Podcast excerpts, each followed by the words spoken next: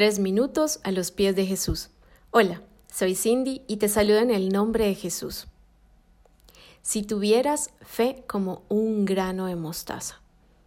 Todos recordamos esta frase que Jesús dijo a sus discípulos en Mateo 17:20, en el que los reprendía a causa de su falta de fe.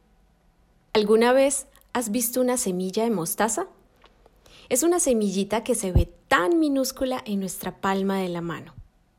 Pero la planta de mostaza es una planta anual que se cultivaba en la región de Palestina para obtener aceite de sus semillas. Actualmente es una planta común y silvestre y puede alcanzar hasta un poco más de cuatro metros y medio de altura. Jesús compara el tamaño de la fe al de la semilla de la mostaza porque estaba diciendo abiertamente a los discípulos y a nosotros que lo poco es mucho cuando proviene de Dios. Me llama la atención porque Jesús vuelve a usar el grano de mostaza como una referencia en una de sus parábolas. Y dice Mateo 13, versículos del 31 al 32, El reino de los cielos es semejante al grano de mostaza que un hombre tomó y sembró en su campo, el cual a la verdad es la más pequeña de todas las semillas, pero cuando ha crecido es la mayor de las hortalizas y se hace árbol de tal manera que vienen las aves del cielo y hacen nidos en sus ramas.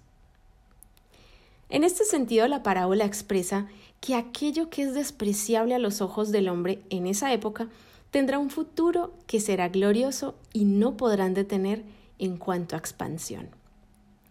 Cabe destacar aquí que en esa época la semilla de mostaza era despreciable para los sembradores, en este caso los judíos y sobre todo los principales religiosos judíos. Esta semilla no se consideraba fructífera por motivos culturales que se habían instaurado en Levítico 19. No se podía sembrar dos clases distintas de grano en un mismo campo. Además, que la mostaza podía crecer de manera salvaje y apoderarse de otras secciones de la tierra que tenían diferentes cosechas. Asimismo Jesús fue despreciado por los judíos, como lo era despreciable una semilla de mostaza en esa época para el sembrador. Pero vale la pena reflexionar en la manera incontrolable como la mostaza cruza los límites establecidos en el campo, mezclándose con otras cosechas, tal cual como Jesús permitió el ingreso de las personas gentiles a su comunidad cristiana junto con los judíos. Pero recuerda que la semilla solo tiene poder cuando entra en la tierra y muere, para luego dar paso al crecimiento y a la vida. ¿No te recuerda esto la cruz de Jesús y el inicio de la Iglesia de Cristo?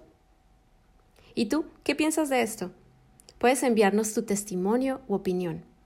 Puedes visitarnos en iglesialatina.com. Que tengas un día muy bendecido.